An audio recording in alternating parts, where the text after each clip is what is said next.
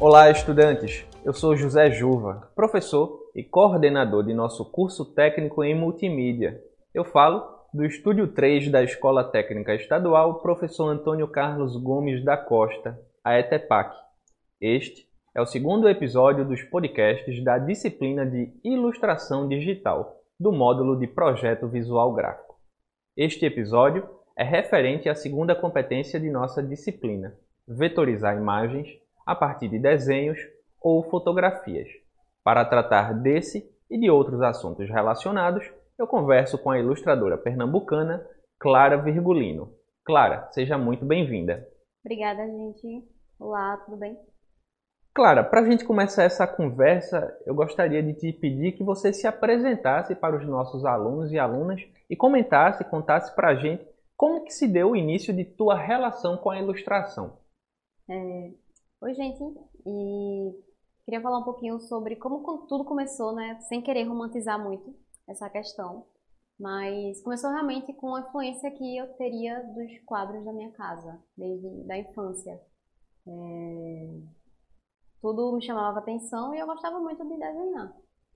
Meu avô também era artista plástico e tudo mais, e isso sempre me influenciou muito nessa questão. É, sempre tive apoio dos meus pais, mas é, nunca incentivaram, ah, você vai desenhar, não sei o que, era sempre porque eu queria e porque eu gostava. É, começando por aí, em 2013 eu me formei no ensino médio, e como não tinha tanta, tanta informação sobre algumas faculdades e realmente só tinha aquela coisa, ah, você tem que fazer medicina, você tem que fazer engenharia, você tem que fazer arquitetura ou algo que, que seja grandioso. Então, entrei para arquitetura porque foi onde eu me identifiquei, o que chegou mais perto do que eu queria, que seria é, a parte de fazer arte, né? Fazer ilustração, desenhar e tudo mais. Não fazer ilustração, mas mais desenhar é difícil e tudo mais. A parte do manuseio com lápis, nanquim, é, esses tipos de, de material. E me formei, e só depois que me formei foi que eu percebi que eu queria fazer outra coisa. Então decidi entrar em paralelo na faculdade de design gráfico. E aí, como que tu pensa essa questão da transição de carreira é bem interessante, né? Da arquitetura para o design gráfico, imagino que isso traz uma série de consequências uhum. com relação ao teu olhar, o que tu foi desenvolvendo no design gráfico a partir do repertório que tu traz da arquitetura. E aí, como que tu pensa é algo que eu sempre tento destacar nas conversas com profissionais que a gente estabelece para os nossos alunos e alunas do curso técnico em multimídia, a questão do repertório e das referências. Esse momento da formação acadêmica é bem importante para essa consolidação uhum. de uma série de referências, né? Quais são as tuas referências? Hum, referências a gente tem durante o processo inteiro, né, da, da faculdade. Na época da, da arquitetura, minhas referências eram realmente os arquitetos mais é, mais famosos. É, quando eu comecei a faculdade de design, foi que abrangeu um mundo totalmente diferente do que eu estava lá, na bolha da arquitetura e tudo mais, porque me enquadrei mais do que, do que antes. E falando de, das tirinhas que eu faço, que é onde eu realmente eu posso, eu tenho, tenho, é, tenho fala, né? eu me inspiro muito também nos, nas referências dos desenhos animados que passava na minha época. Não sei se é essa a questão que tu está querendo fazer na questão de repertório, mas seria realmente essa, esses desenhos animados que me fizeram chegar nesse, nesse patamar das tirinhas e tudo mais. Quais desenhos exatamente você está querendo mencionar? É, não sei se é da época dos alunos, mas seria Meninas Superpoderosas, é, Dexter, esses desenhos assim, mais Johnny Bravo, Cartoon Network, essas coisas, sabe? E que passavam na TV aberta também quando tinha desenho animado na TV aberta. É, a gente sempre usufruía né, desse conteúdo, então sempre foi uma influência muito grande para mim para começar as ilustrações das tirinhas e tal. Além das ilustrações, das tirinhas que você mencionou agora, você tem um trabalho como tatuadora também, né? Comenta como é que se dá como é que você chega na tatuagem? Você veio da arquitetura, foi para o design gráfico e você está atua como tatuadora. Como foi esse processo? Como está sendo esse processo? Tá, eu me encontrei e agora realmente foi na, na tatuagem. Como eu me formei em arquitetura, eu trabalhei durante três anos na área. É, realmente não, não, não vou dizer que não gostava, mas também não era onde eu queria estar. sabe? Então foram anos um pouco mais difíceis, enquanto eu trabalhava e fazia faculdade de design gráfico, que no caso seria o tecnólogo, durante dois anos, dois anos e meio mais ou menos. E para tatuagem foi realmente algo que eu não, não dizia, ah, quero ser tatuadora desde criança, sabe? Foi algo que aconteceu, vamos dizer assim. De uma forma fluida, mas aconteceu assim de uma hora para outra. Foi tudo muito rápido, mas desde 2017, se não me engano, um amigo me. Eu já desenhava, né? Já fazia aquarelas, é, nanquim, já desenhava, mas só por hobby mesmo. E um amigo meu falou: Olha, por que tu não tenta não tenta fazer tatuagem e tudo mais. Ele é tatuador, Fernando, filho, inclusive. E eu disse, pô, tomada, velho. Eu tava no meio da faculdade de arquitetura. Eu disse, meu irmão, vou não. Imagina se eu faço alguma coisa na pele de alguém e não dá certo, tá ligado? Aí eu deixei quieto. Me formei em 2018 na faculdade de, de arquitetura e nada de pensar em ser, em ser tatuadora. Fiz a faculdade de design, me formei em 2020, foi 2021, não lembro. E em 2021 eu comecei a tatuar decidi, ah, tô formada, não devo nada a ninguém, vou tentar. Se não der certo, não deu. E foi na tatuagem que eu realmente me encontrei como profissional, vamos dizer assim. E o que te fez perder esse medo que tu acabou de mencionar? Esse, esse receio de fazer algo errado na pele de alguém, algum traço que não funcione, alguma imagem que não seja aquela desejada? Eu acho que foi a segurança mesmo, sabe?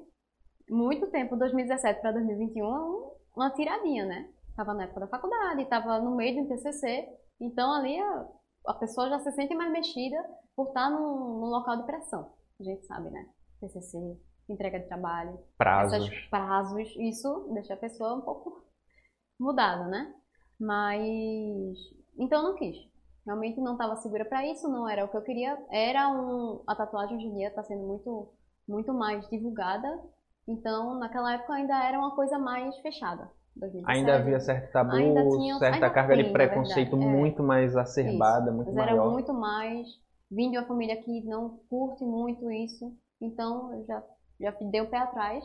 E só depois dos anos que eu comecei a fazer tatuagem em mim mesma, né?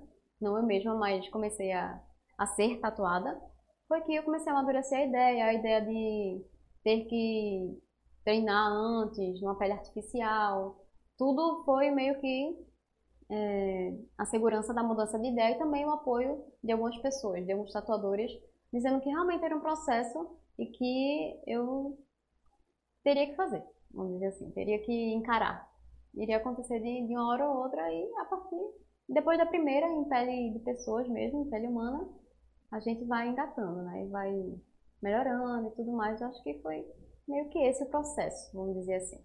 A gente ainda vai voltar a esse ponto e tratar de outros assuntos, mas eu queria voltar a algo que você mencionou na primeira resposta, com relação à figura do teu avô, artista plástico, e com relação a, também às possibilidades da história da arte. Eu não sei se por ele ser artista plástico ele te apresentava pintores e pintoras, como que se dava essa relação? Então, é, meu avô é o Elton Virgolino, não sei se você já ouviu falar, ele era artista pernambucano mesmo. Infelizmente eu não cheguei a conhecê-lo pessoalmente, ele faleceu em 88 e eu nasci em 94. Então tem um espaço de tempo, mas a influência dele em mim sempre foi mostrada pelos meus pais.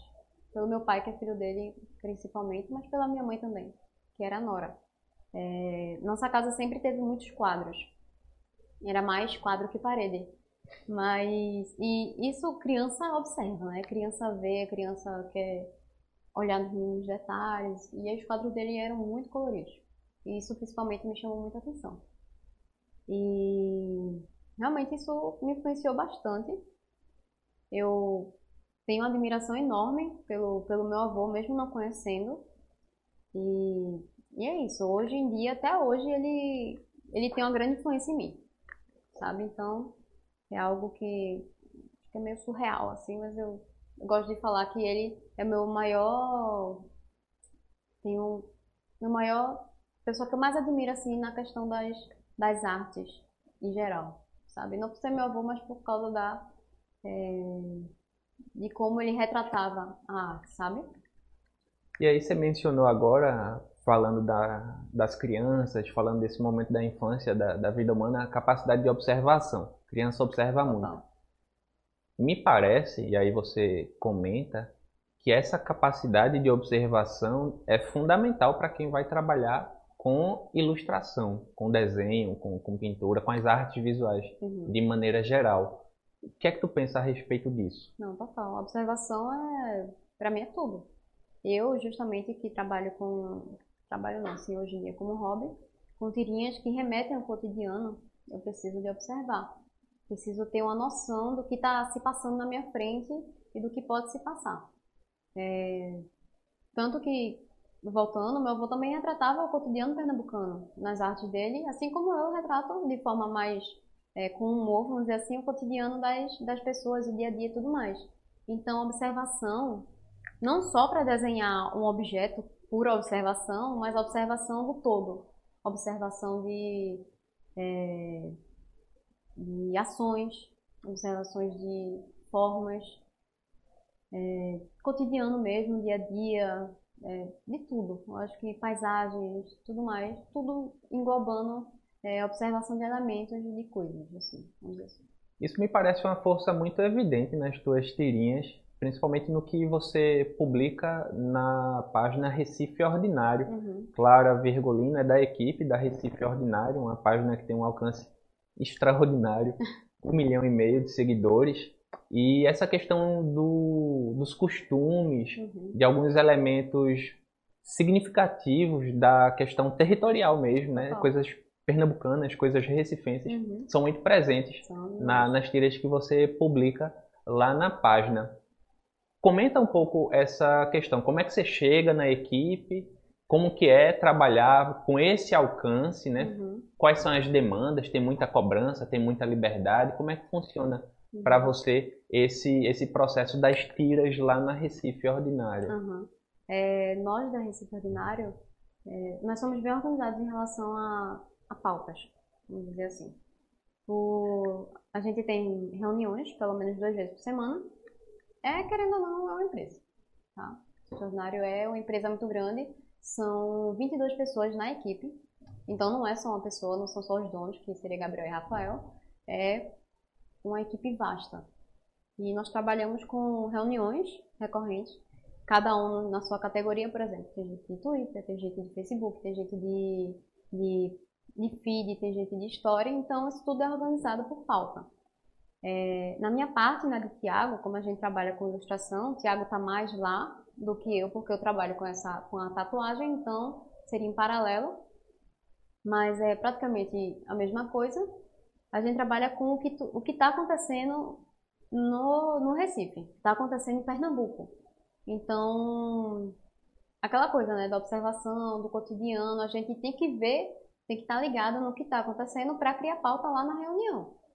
Então, é um negócio muito interessante. Por exemplo, para fazer uma tirinha, a gente pega uma pauta. Galera, vamos falar sobre a Torre de Cristal, uh, o, o, monumento lá de Brenan. Beleza, vamos fazer uma tirinha sobre isso.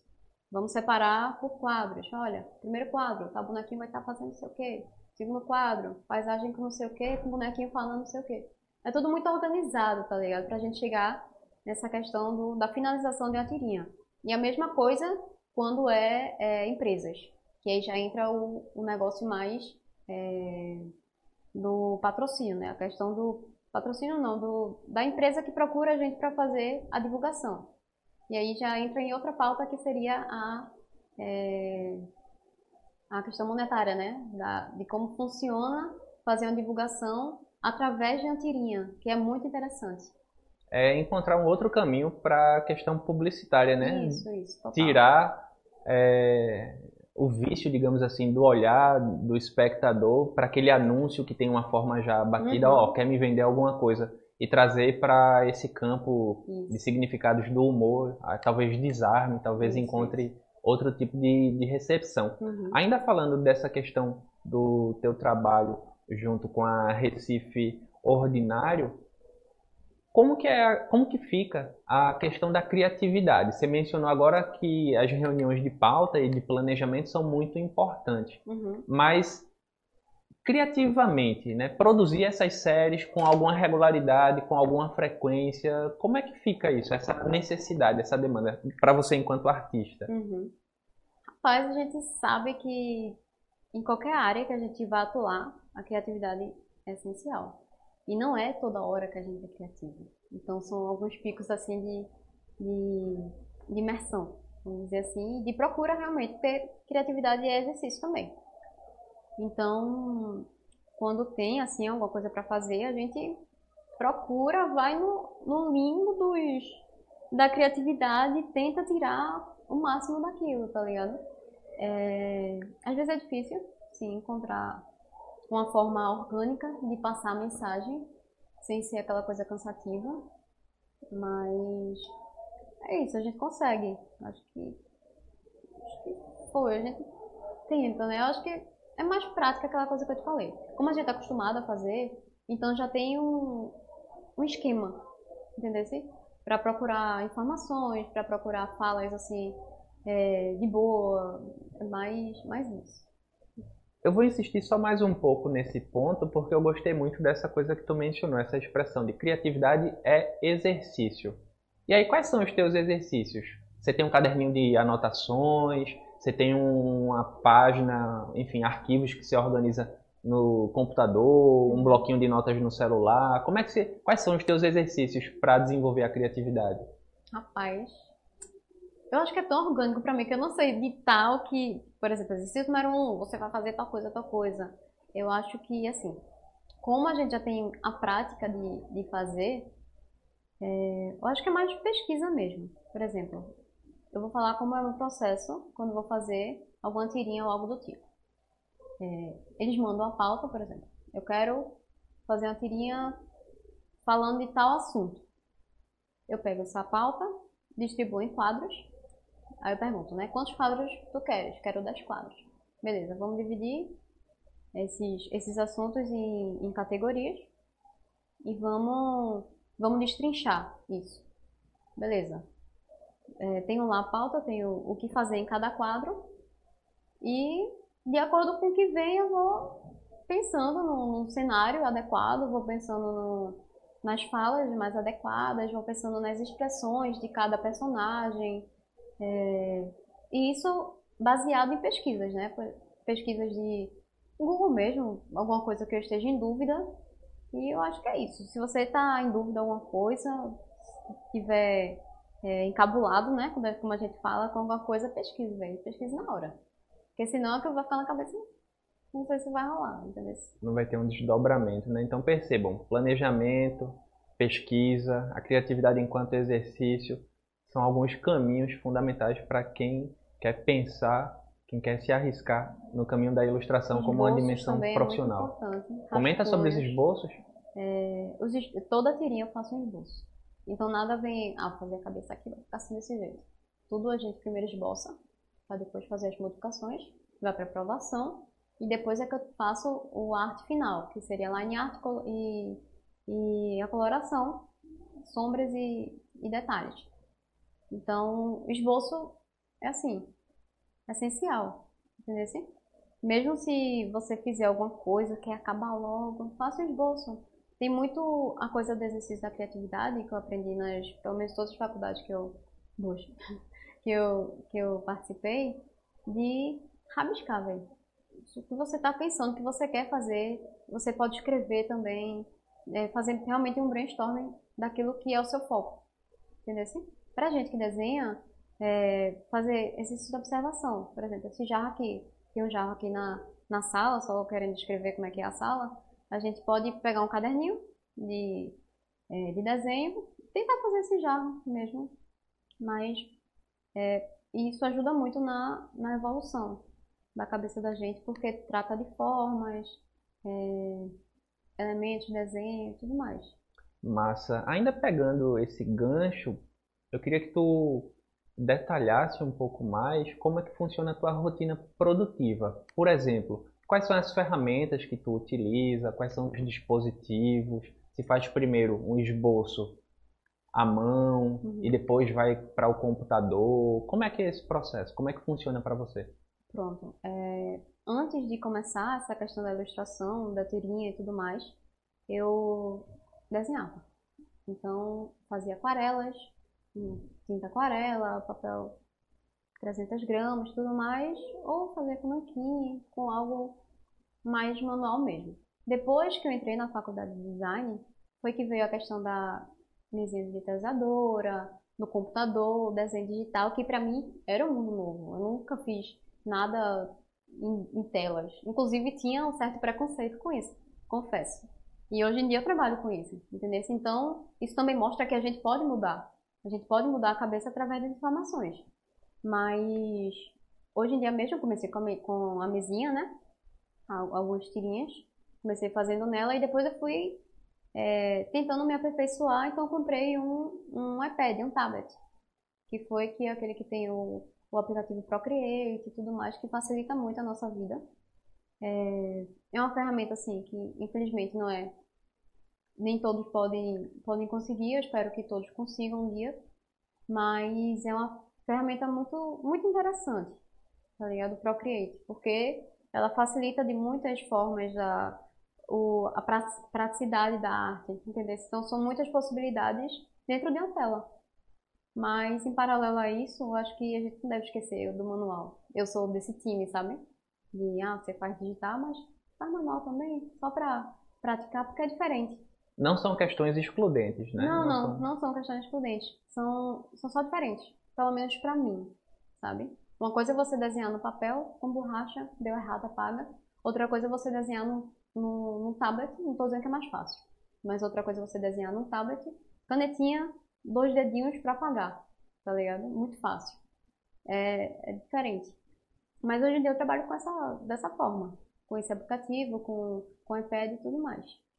Nessa disciplina, nessa competência, ilustração digital, a competência 2, a gente trata da vetorização de imagens a partir de desenhos e de fotografias. Isso é algo que chega no teu trabalho ou tu segue já esse caminho com, com a mesa digitalizadora? Como é que uhum. funciona para você? É, a questão da, da vetorização, eu vou ser bem sincera, não gosto. Porque assim, não, não é na parte do meu trabalho, tá? Gosto para fazer logo, logo, essas coisas. Porque é muito bom, porque a qualidade de imagem não, não diminui, né? Mas. Essa tra... sendo justamente uma das grandes vantagens, né? A capacidade de ter uma escala muito maior sem perder a qualidade sim, da sim, imagem. Total, super vantagem. É... Conheço artistas que trabalham com desenho vetorizado. Mari, inclusive, ela é de BH, se não me engano, trabalha com isso. E as artes dela são fantásticas. É realmente, assim, perfeito. Mas no meu caso, eu trabalho, não trabalho com vetorização mais, trabalhava quando fazia é, manual, digital, é, fazia logotipo, logomarca, essas coisas. Então precisaria trabalhar para o cliente precisar, precisar modificar alguma coisa. Mas hoje em dia eu não trabalho mais. Trabalho realmente só com a imagem PNG, que, que são os quadros, né? É, em pixel, no caso, porque é algo que eu não vou, não vou imprimir, tá ligado? Vai, vai ficar só nas telas e tudo mais. É algo que nasce com essa finalidade, né? Isso, Mas... isso mais específica para esse suporte Isso. digital, para uhum, ficar lá na, que, na, página. Que eu trabalho, cada um tem, tem um jeito de trabalhar, então para mim não, para mim, Clara, não é necessário vetorizar, mas para outras pessoas são. E como você mesma falou, é possível atingir resultados incríveis. Eu uhum. acho que o uhum. que fica é essa questão da busca por um caminho autoral uhum. e por aquilo que faz sentido, né, para o que uhum. você realiza. Sim, sim. Para algumas demandas comerciais, você vai precisar vetorizar, como você colocou. Uhum. Para algumas questões artísticas, você pode também vetorizar ou pode procurar e construir uma série de outros caminhos. Uhum. E pensando no caminho da profissionalização, quem quer trabalhar com ilustração de maneira profissional, a tatuagem é um caminho? Quais seriam os outros caminhos? Como ganhar dinheiro fazendo ilustração? Uhum. É, no meu caso, eu ganhei através de publicidade. É, o público, por exemplo, de empresas me procurando para fazer é, tirinhas para elas. Porque a divulgação que elas encontravam aquela coisa que, que tu falasse, aquela coisa cansativa, taxada, ah, é isso aqui que tem. E na questão da tirinha, a divulgação de, da, de uma empresa, vamos dizer assim, é muito mais orgânica, muito mais de boa. Então esse foi a minha, foi a minha, o meu direcionamento para conseguir dinheiro na, na ilustração. Já vendi de desenhos manual, é, à mão tudo mais, aquarela. Só que realmente, infelizmente, é algo que, para mim, não foi rentável. E na questão das tirinhas, um pouco mais, mas na tatuagem, mais ainda. Tô sendo bem sincera. Sim. Mas, assim, não é impossível. Se você quer ganhar dinheiro com ilustrações, é, fazendo tudo organizadinho, tudo mais, tendo um, um foco no, no, que você quer, é realmente muito possível. Entendeu?